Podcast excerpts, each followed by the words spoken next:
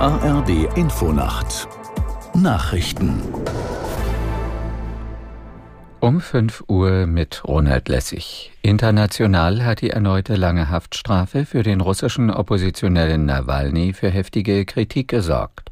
Bundesaußenministerin Baerbock nannte das Urteil über 19 Jahre Straflager blankes Unrecht und sprach von Willkürjustiz. Aus der Nachrichtenredaktion Felix Tenbaum. Putin fürchte nichts mehr als das Eintreten gegen Krieg und Korruption und für die Demokratie, so Baerbock.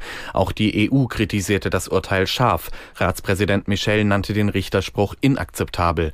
Das US-Außenministerium sprach von einem ungerechten Urteil am Ende eines ungerechten Prozesses und die Vereinten Nationen forderten Nawalnys sofortige Freilassung.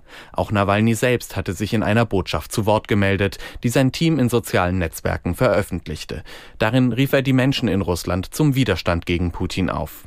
Vertreter aus mehr als 30 Staaten wollen heute in der Stadt Jeddah in Saudi-Arabien über den russischen Angriffskrieg in der Ukraine beraten. Dabei sollen bisher unentschiedene Länder als Unterstützer für die Ukraine gewonnen werden. Außerdem geht es um mögliche Vermittlungsversuche und Friedenspläne. Aus der Bundesregierung hieß es, man hoffe dabei auf Fortschritte. Die Ukraine will ihre Forderungen vorstellen und betont als Kernvoraussetzung einen Abzug der russischen Truppen aus ihrem Gebiet.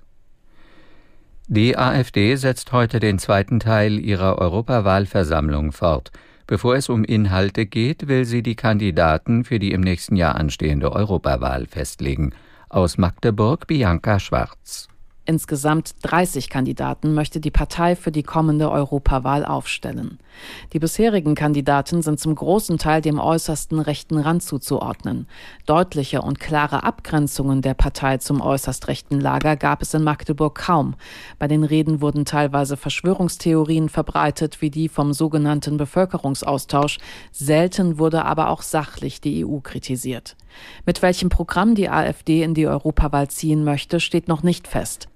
Nach dem Putsch im Niger haben Staaten der westafrikanischen Wirtschaftsgemeinschaft ECOWAS Pläne für ein militärisches Eingreifen vorbereitet.